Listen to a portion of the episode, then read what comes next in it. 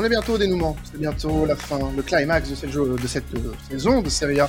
Et oui, dans additionnel, on va parler de cette 37e journée qui bah, risque de nous faire encore une fois parler. Alan est avec nous pour, euh, pour en discuter. On est également avec euh, Karel, Adrien, Imad. Voilà, une, belle équipe pour parler foot italien. Et puis bah, on va commencer pour parler de cette avant-dernière journée. Alan, par parler d'un très grosse rencontre, hein, on peut le dire ou pas, entre le, la Juve et le Milan quand même. Euh, oui. Une grosse affiche pour un gros enjeu au final, euh, puisqu'on a appris un peu plus tôt dans la semaine une sanction qui semble cette fois définitive pour la Juve, moins de 10 points qu'il a, qui a rétrogradé la Juve. Euh, assez bas dans le classement, mine de rien, enfin assez bas pour ses ambitions. Actuellement septième et qualifié mmh. pour l'Europa Conference League. C'est ça, c'est ça, énorme choc, hein, puisque déjà c'est une affiche en Italie phare hein, depuis depuis depuis 50 ans, et euh, énorme choc puisque l'AC Milan viennent de passer devant les Rossoneri au classement grâce à justement cette euh, pénalité de 10 points qui a été revue à la baisse. Hein. La sanction initiale, c'était de 15 points pour, euh, on le rappelle, un fraude comptable, euh, ce qui complique vraiment les chances de, jouer la prochaine Ligue des Champions pour la Juve. Euh, et du coup, ça va être un match super, super intéressant. Et ce qui va être intéressant de voir, c'est comment la Juve va aborder ce match. Elle qui s'est fait complètement matrixer par, le, par Empoli le soir, justement, où, où ses 15 points sont tombés. 4 ans. Euh, ouais, ouais, c'était franchement avec euh, franchement ils auraient pu en mettre plus. Hein. Ils, auraient, pu terminer à 6-1. Ils ont eu de la chance et heureusement que Wojtek Chesney était euh, là pour arrêter quand même deux, grosses frappes des, joueurs d'Empoli. Euh, donc voilà, les Bianconeri, ils ont encore en théorie le droit de saisir la cour, encore une fois, pour contester, ça. Et ce feuilleton, il terminera officiellement le 4 juin. Donc c'est vraiment le 4 juin qu'on qu'on saura si la Juve prend plus, hein, parce que c'est sûr que là, ils pourront pas remonter. Alors, petite précision aussi, c'est que l'UEFA voudrait euh, euh, mm. suspendre la Juve de toute compétition européenne. Donc, euh, est-ce que ça, ça soit, ça, c'est très, très utile tout ça. Ça va, ça va aller d'appel en appel. Est-ce que au final, on, on se, on perd pas du temps du côté de la Juve? Est-ce qu'il faudrait pas tout simplement se concentrer sur la saison mm. prochaine? Moi, je pense que oui, quand même. Bah, c'est ça, hein, c'est là où je voulais vous emmener, parce qu'au vu de leur situation, ils vont subir pas mal de changements au niveau sportif en plus, parce qu'avec tous les joueurs en fin de contrat, hein, Rabiot euh, entre autres, euh, la Juve devra accueillir le, le, directeur sportif du Napoli, Cristiano Gentoli, donc ça, ça serait une sacrée pioche, parce qu'après 8, 8 ans de bons et loyaux services, euh, il estime en effet que son cycle il est terminé. Donc c'est un mec vraiment super compétent pour le coup, qui a quand même déniché Koulibaly, Kvaratskhelia, Kim, etc. Et vu que au niveau de la Juve, il euh, y a tout à refaire, je trouve que c'est le bon moment pour qu'il pour s'y joigne. Donc euh, je vous renvoie la balle, les gars, au vu de la situation de la Juve. Est-ce que c'est vraiment une bonne chose qu'il soit pas européen la saison pro? Pff, si euh, si tu dois euh, reconstruire un peu, en fait, ça a été chaotique à, à plusieurs moments euh, côté Juve, euh, sportivement au début de saison et euh, institutionnellement tout au long de la saison. Au final, ça a été ça a été une catastrophe absolue. Maintenant, pour le choix de John Tolley, c'est pour moi un, un bon choix si tu remodèles ton équipe à tous les étages de mmh. l'entraîneur en passant par les joueurs. Euh, l'entraîneur, normalement, Allegri devrait partir, de ce qu'on a compris. Euh... Bah, il devrait partir, mais euh, Guntoli a des bons rapports avec lui, donc ça peut changer du coup. Alors, de, de ce que j'ai lu, euh, parce que c'est déjà officiel pour Guntoli ou pas, pas encore Ils attendent la fin de la saison. Ouais, bon bah c'est déjà fait, on va pas se mentir. Oui. Euh, il aurait déjà contacté euh, Thiago Motta et, euh, et Igor Tudor, le coach de l'OM. Donc maintenant, c'est pour moi un bon choix de vouloir euh, tabler sur un, coach. Alors, soit un coach comme Mota qui a euh, euh, un peu d'expérience en Serie A et qui bah, qui peut du coup se frotter à un, grand club pour une première expérience, voilà, euh, reconstruire avec peut-être un, un, profil de bâtisseur comme lui, ou un coach bah, qui a plutôt bien réussi au final avec avec son OM et qui bah, a a des faits pour lui, avec un jeu qui a été plutôt plaisant cette saison avec, euh, avec les Marseillais. Maintenant, ça a été un peu plus compliqué sur le, la gestion de certains joueurs. Je vous parle en connaissance de cause, bien sûr. Euh, ça a été compliqué euh, sur la gestion de cas de certains joueurs. Donc, euh, avec des égaux un peu plus forts à la Juve, ça peut peser. Euh, enfin peser contre lui. Mais il connaît, il connaît la Juve, il connaît, il connaît le club. Il a été collaborateur de Pirlo euh, euh, pendant euh, pendant quelques saisons, enfin pendant une saison. il a été, voilà, il connaît le vestiaire, il connaît certains joueurs. Donc maintenant, il a joué aussi. Hein, il a joué, il a joué exactement. Il connaît la maison. Voilà, il connaît la maison. c'est ça peut être un bon choix. Maintenant, c'est vrai que la question que tu posais, c'était par rapport à l'Europe. Est-ce que la Juve doit euh, impérativement ne pas avoir d'Europe pour bien se reconstruire? Ouais, moi je dirais oui quand même. Voilà, faire table rase et puis euh, euh, repartir de nouveau avec un nouveau projet, peut-être un peu plus, enfin un peu plus tourné vers vers de la jeunesse, voilà, de la jeunesse, des profils qu'on avait peut-être pas l'habitude de voir à Turin, et ouais, peut-être un, un, vent de fraîcheur sur le banc. Moi, je suis potentiellement hypé par un, par une arrivée de, de Mota, par exemple. Euh, mmh. qui, a, tout approuvé dans un club comme la Juve en reconstruction. Euh, ça peut paraître casse-gueule, mais euh, c'est un beau défi. Moi, moi, je suis assez partisan au final de pour les clubs qui sont un peu en reconstruction. On en parlait par exemple en, sur l'épisode Première Ligue pour Tottenham. Je suis assez partisan de ces saisons où tu te concentres exclusivement sur les compétitions domestiques parce que c'est au final des, clubs qui n'ont pas un effectif assez large, assez largement bâti pour, euh, selon moi, aller jouer l'Europe. Je trouve que c'est. Je trouve que qu'en fait ça te, ça te donne un focus qui n'est pas le focus qui devrait être le, l'objectif principal et je pense que pour la Juventus pouvoir profiter d'une saison pardon sans Europe. Euh, bah, je suis désolé. Sans Europe euh, je pense que ça peut être quand même une bonne chose. Après la seule question que je me pose et toi Alan je sais pas si tu as des infos là-dessus c'est sur le plan financier. Je ne sais pas s'ils ont besoin de l'Europe sur le plan financier ou non. Sur le plan sportif, je pense que c'est une bonne chose, mais financièrement, on sait que la Juve a eu des difficultés et peut-être qu'ils ont besoin, au final, structurellement, de l'Europe et moins, moins sportivement. Ouais, bah il y a déjà Di Maria euh, qui, qui, qui, est là depuis qu'une année, mais vu qu'il a un gros salaire, il devrait pas prolonger justement pour rapporter un peu de fonds économisés.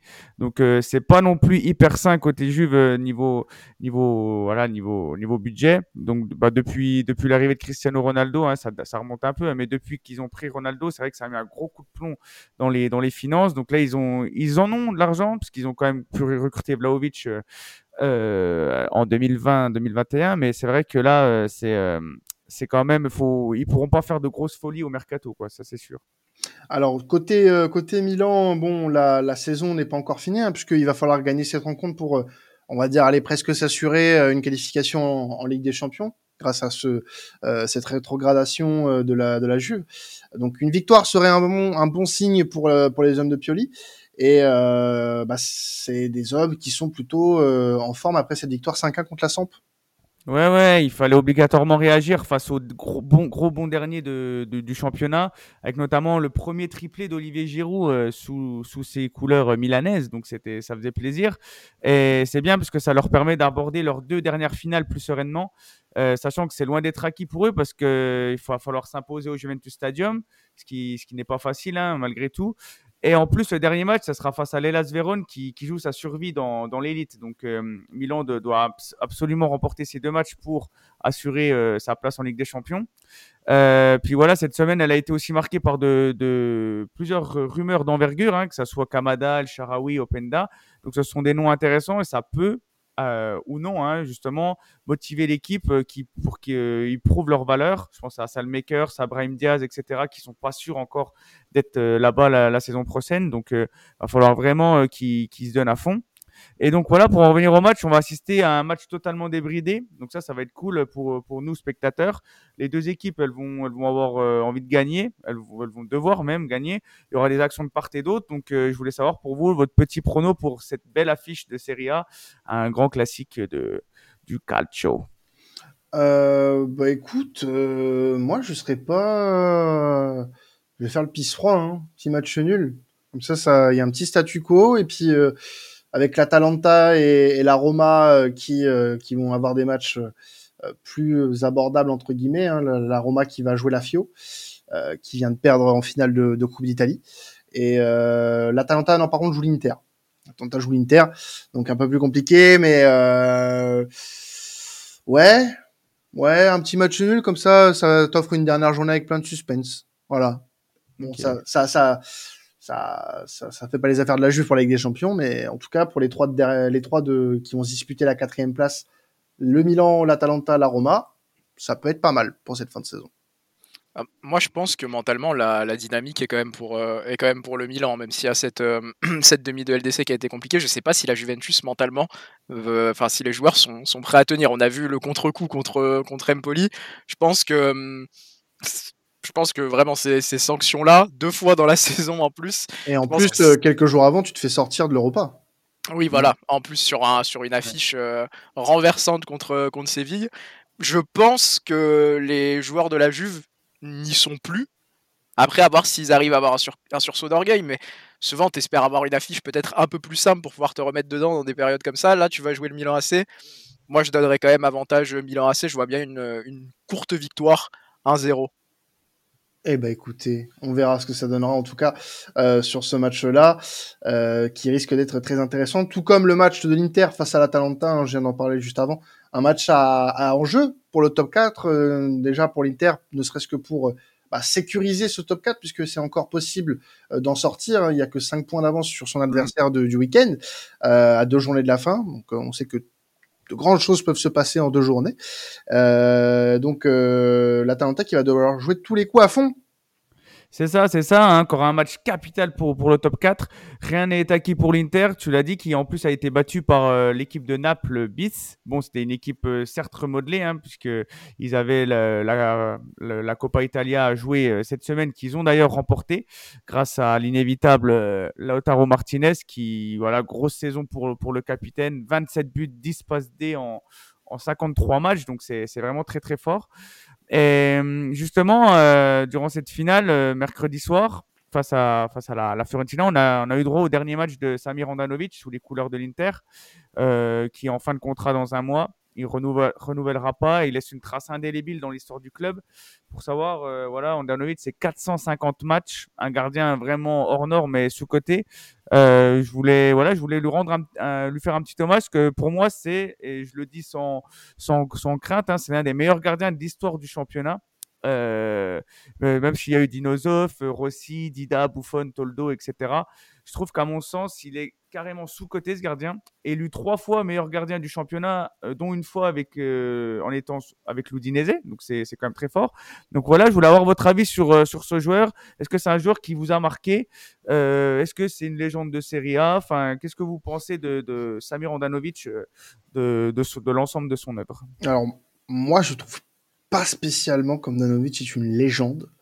Euh, un joueur qui a euh, eu des, des, de très bons moments, hein, de très bons pics dans sa carrière, hein, euh, tu l'as dit, mais qui a aussi eu de très gros bas, hein, mine de rien, Danovic. C'est les, les, deux, les deux dernières saisons là, mais franchement, moi, je, je te laisse continuer, mais je trouve mm. quand même qu'il est, il est d'une régularité vraiment, vraiment pour, intéressante. Pour moi, ça fait quand même un petit peu plus de deux ans. Hein, Andanovic qu'il a, qu'il a du mal. Euh, après, euh, ça n'enlève pas, euh, un peu comme, euh, comme je le disais pour, pour Jordi Alba en, en, en Liga avec le Barça, ça, ça n'empêche pas que c'est un joueur qui a marqué sur la dernière décennie, qui a marqué de son empreinte. Maintenant, le statut de légende, tu as cité des gardiens justement, mm. des, des gardiens historique, légendaire. Là, le mot légende pour les tous ceux que tu as cités, pour moi, euh, même les Dida, etc., c'est au-dessus. Voilà. Euh, que, que Kandanovic.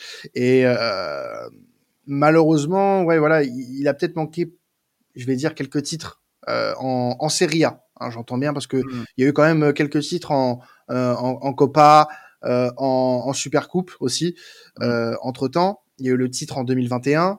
Euh, donc euh, c'est euh, c'est pas rien, mais pour être au statut de légende, pour moi, il aurait fallu qu'il y ait une régularité au-delà des performances. Alors, il y a l'équipe qui joue aussi, hein, bien sûr, mais au-delà des performances, il aurait fallu qu'il y ait un peu plus de titres pour l'Inter au niveau national et peut-être même au niveau continental. Parce qu'on sait que l'Inter, pendant plus de dix ans, a quand même galéré à performer en Coupe d'Europe.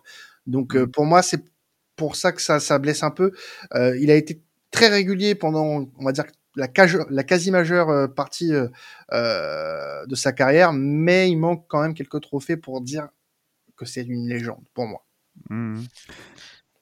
Moi, je, enfin, c'est toujours le. On, en parlait aussi dans le podcast Liga, mais le terme légende, c'est en fait quand tu penses à tous les joueurs qui sont passés par la Serie A, sans même parler du poste de gardien, hein, mais on a du mal à inscrire Andanovic dedans pour le moment, mais je trouve qu'en fait on n'a pas encore peut-être assez de recul aussi par rapport à la carrière qu'il a eue et peut-être que dans quelques années ça paraîtra plus plus sensé, plus évident, mais surtout en Serie A en fait, sans même parler, voilà, encore une fois du poste de gardien, il y a, y a tellement de grands noms qui, qui, sont passés par le championnat que j'ai j'ai du mal. Après, encore une fois, est-ce qu'on peut distinguer légende et joueur marquant?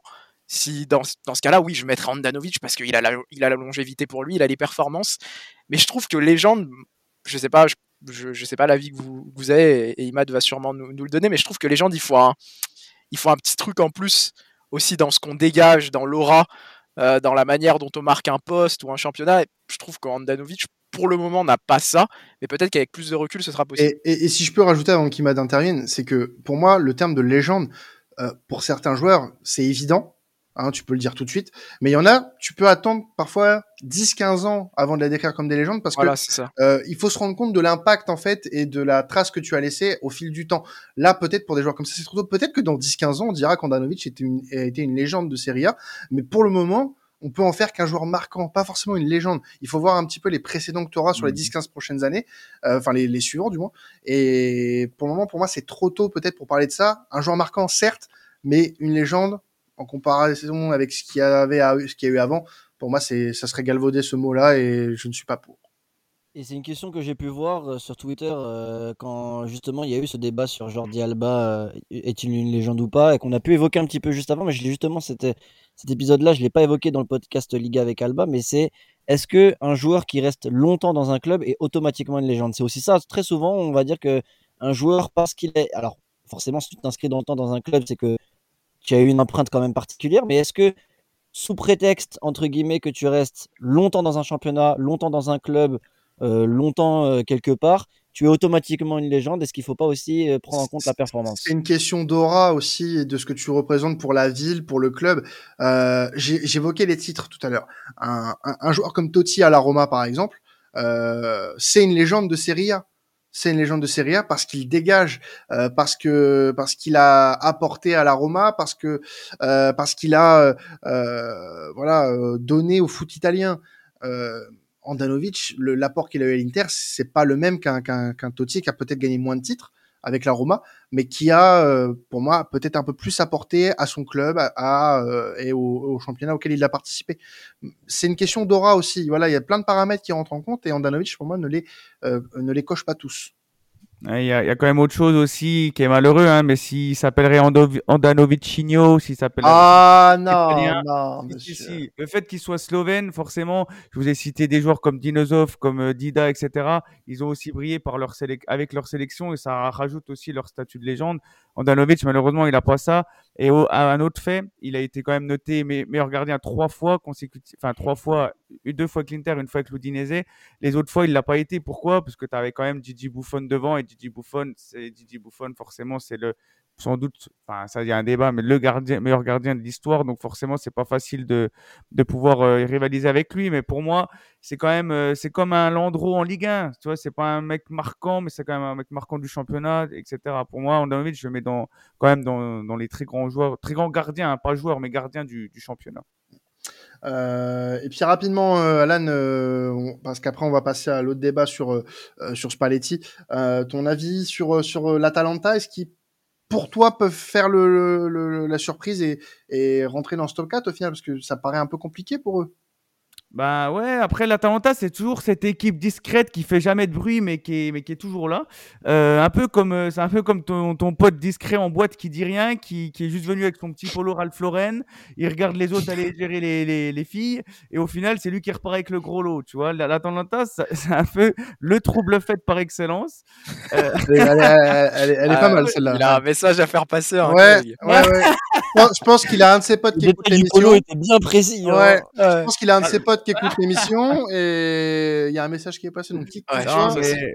Il y en a, voilà, moi, moi quand je sors, etc., j'aime même mettre la petite chemise, etc. Et oui. quand je vois que c'est un mec avec son petit polo qui, qui s'en va avec, euh, voilà, bon, enfin bref, la Talenta. on n'a rien contre les polos. Hein, euh... Alors, je tiens à petit disclaimer, on n'a rien contre les mecs qui mettent des polos. Ouais, vraiment. Non, j'en mets aussi. Hein, moi, j'en mets, là, je me fais tout petit, là, par exemple. non, mais voilà, pour, pour en revenir à l'Atalanta, euh, franchement, l'Inter est pas sorti d'affaire, euh, même si l'Inter à domicile, c'est quatre victoires d'affilée contre la Juve, Sassuolo, la Lazio et le Milan. Je pense que l'Atalanta, ils peuvent au moins euh, les titiller. Ça va être un, vraiment un beau match. Euh, je vous conseille de le voir, c'est, ça sera samedi soir. Donc, euh, euh, en cas de victoire, l'Atalanta, en plus, ils auront l'ascendant psychologique et je pense que l'Inter, s'ils gagnent pas contre, Liver- euh, contre Liverpool, je vais dire, contre, euh, contre le Manchester City, euh, ça va être compliqué pour eux de, de, de passer par la voie du championnat en cas de défaite face à l'Atalanta. Et l'Inter qui jouera le Torino lors de la dernière journée et l'Atalanta qui jouera, qui jouera, qui jouera, qui jouera Bologne, ouais. Non, Ah. non, non, Non. non, non, c'est Lecce qui joue Bologne. L'Atalanta qui jouera Monza. Euh, Monza, ah oui. Monza dont on va parler euh, rapidement en fin d'émission. Mais d'abord, on va parler un petit peu de Luciano Spalletti. Ben oui, parce que euh, l'actuel coach du Napoli ne sera plus le coach Mhm. du Napoli euh, d'ici la fin de saison. Euh, on va évoquer quand même un peu les raisons de son départ, Alan, avant de, de passer à, à la suite pour le Napoli. Ouais, ouais, le- après une saison couronnée de champion, hein, le premier titre de sa grande carrière. En plus, euh, Luciano Spalletti, il va quitter le, le Napoli à l'issue de la saison pour prendre une année euh, sympathique. Sabbatique. Enfin, je, on dit, je sais pas si on dit sympathique. Je crois qu'on dit les deux. hein. Non, alors pour moi, pour moi, on dit sabbatique. Bah, pour moi aussi, mais je crois que sympathique, ça se dit. hein. Non, je, je, je crois qu'il y, y a que les idiots du village qui disent sympathique. Ah, bon, on c'est sympa pour Alan parce que c'est ce qu'il avait dit en premier. mais non, mais après, pas de jugement. son année, euh. Bon. Euh, du, à partir du moment où le gars nous fait grimper le compte TikTok, il peut dire sympathique, je m'en fous. D'ailleurs, Alan a parlé d'Andanovic sur TikTok. J'ai Voilà. quelques sujets de retard, mais Hâte temps à dire sur TikTok, bien sûr. Ah, oui, oui, exactement. Euh, mais là n'est pas la raison, les gars. On va parler de Luciano Spalletti, euh, qui, euh, voilà, malgré, qui a décidé du coup de prendre une année, euh, voilà, pour lui. Il a mérité ses vacances. Il va pouvoir aller euh, se poser à la plage, petit cigare, petit sunlight des tropiques. euh, Gilbert Montagny, on connaît. Est-ce que je vais faire la chanson? Je pense que oui. Bien danser sous le sunlight des tropiques. Mais euh, voilà. Alors, Il y a eu espoir. Hein. quelles sont les raisons du départ de Spalletti bah, elles, sont, elles sont toutes simples. hein. C'est forcément euh, le, la relation qu'il entretient avec le, son président Aurelio De Laurentiis qui, qui ne passe plus. Euh, il y a eu des désaccords, notamment pour, pour la saison prochaine. Donc, euh, De Laurentiis, lui, c'est très simple. hein. Dès que ça va pas, lui, il coupe court. Et du coup, euh, et bah, du coup, le Napoli qui est à la recherche d'un nouvel entraîneur et en plus d'un nouveau directeur sportif, vu que Giuntoli est tout proche de, rejoindre la Juventus. Donc, euh, ce qui va m'intéresser euh, dans ce débat, c'est de savoir pour vous qui serait le coach le plus intéressant à, à prendre la succession du Napoli, champion en titre. Donc, il y a déjà plusieurs noms qui circulent. hein. Il y a Benitez, euh, Luis Enrique, Nagelsmann, Dionisi, qui peut être très intéressant. Thiago Motta aussi, qui est un peu annoncé partout. Vincenzo Italiano et même Christophe Galtier, qui a été, euh, qui a été Oui, j'ai euh, vu ça, j'ai vu ça. ouais. selon la Gazzetta. Donc, euh, selon vous, euh, quel, quel serait le meilleur entraîneur pour le projet euh, du Napoli, les gars? Alors, moi, je commence parce que j'ai un petit, j'ai un petit rêve, j'ai un petit souhait, mais j'y crois pas parce que je pense qu'il est trop bien là-bas et que ça fait trop peu de temps qu'il y est. Mais honnêtement, quand je pense au Napoli de cette année, me dire un petit Napoli sous deux Herbie, très Oh. honnêtement, Oh oui. ça me plairait énormément. Ça me plairait énormément. Je sais qu'il était, euh, qu'il était très observé euh, du côté de l'Italie, mais on parlait peut-être un peu plus de l'Inter euh, pendant un certain temps. Honnêtement, un deux Herbie au Napoli, avec les joueurs qu'il peut avoir à sa disposition, je pense que ça peut être, euh, ça peut être très séduisant dans la continuité, en tout cas, de ce qui a été offert euh, dans le jeu euh, cette année. Moi, euh, j'avoue, dans les noms que tu as cités, euh, j'aimerais bien voir Christophe Galtier. Non, c'est pas vrai. Attention, je, je ne souhaite pas du mal au Napoli euh, non plus. Euh, non, un- un- alors j'avoue qu'un un Nagelsmann dans cette équipe-là, euh, ça, hum, en fait, ça m'intriguerait. Euh, je dis pas que ça serait forcément une réussite, mais ça m'intriguerait. J'ai envie de voir ça.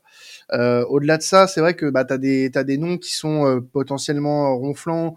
Benitez, bon, ça ça me tente pas plus que ça.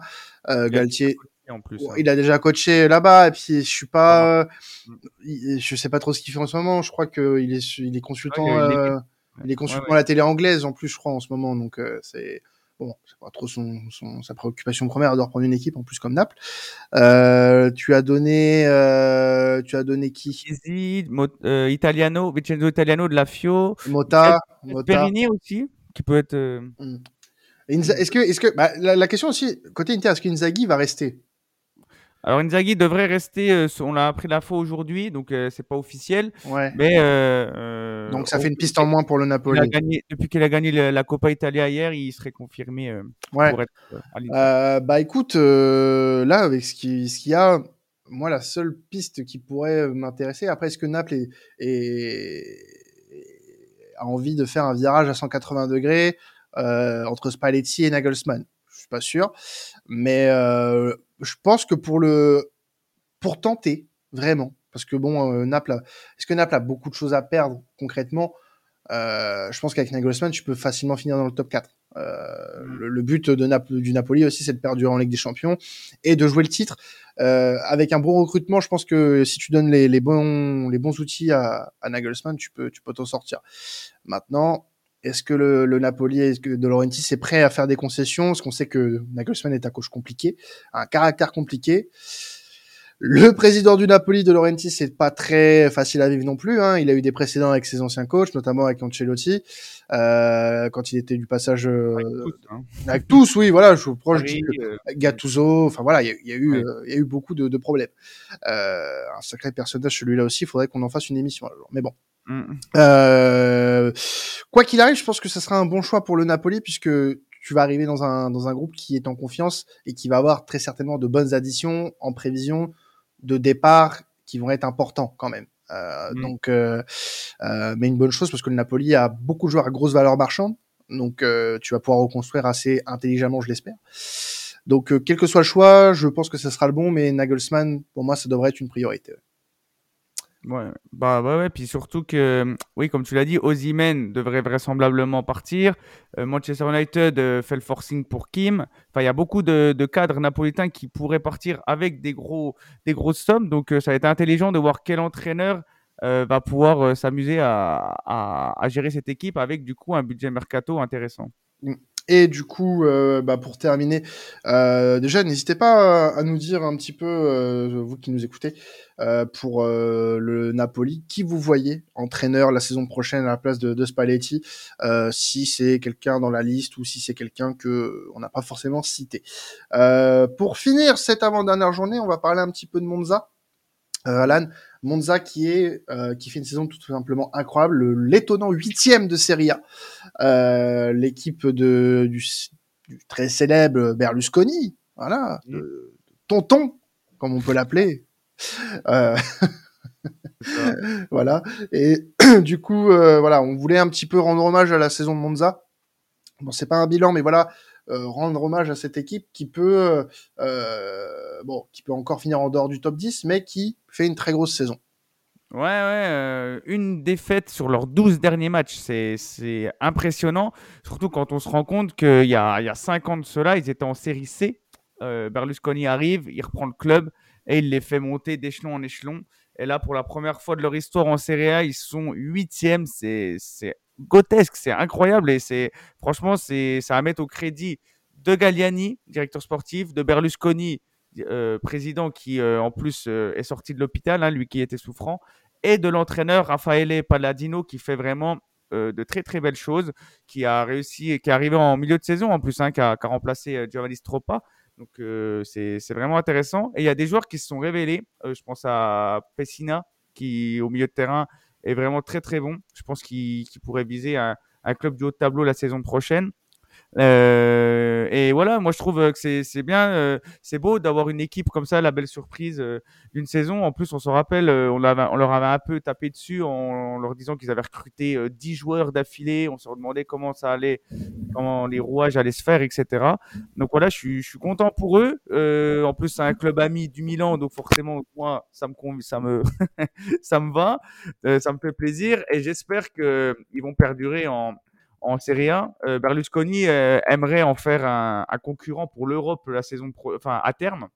Donc euh, charge à lui et c'est marrant parce que euh, Berlusconi il a toujours eu des, des idées assez euh, loufoques. Hein. Par exemple, il avait dit que si, si Monza tapait la, la Juve et l'Inter, il leur payait un bus de prostituées euh, pour les joueurs. Monza a battu l'Inter, a réussi à ne pas perdre contre la Juve. C'était, c'est franchement le hasard est, spécial selon les convictions de chacun. Hein. Est-ce que le fameux bus a été euh, affrété en direction de Monza? On ne saura peut-être jamais.